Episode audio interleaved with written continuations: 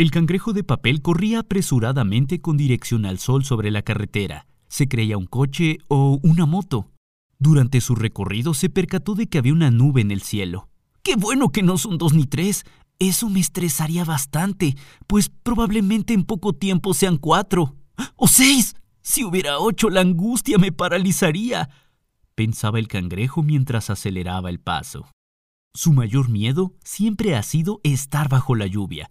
Le habían hablado muchas veces de ella, pero para él era solo un mito, algo así como el chupacabras o el coco, esas cosas que los adultos inventan para hacer que los niños dejen de hacer travesuras.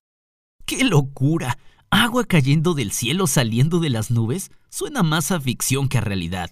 Es absurdo si lo piensas, pero a la vez catastrófico si eres un cangrejo de papel, sobre todo por lo que me han contado acerca del agua reflexionaba el cangrejo conforme recorría la transitada carretera. El agua es peligrosa, podría matarte, aléjate de ese charco. Siempre me han inculcado terror hacia el agua, pero no entiendo por qué. ¡Ah! Quizás sea tóxica, o tal vez venenosa. No sé, y no quiero averiguarlo. Solo espero nunca estar tan cerca de ella como para arrepentirme después.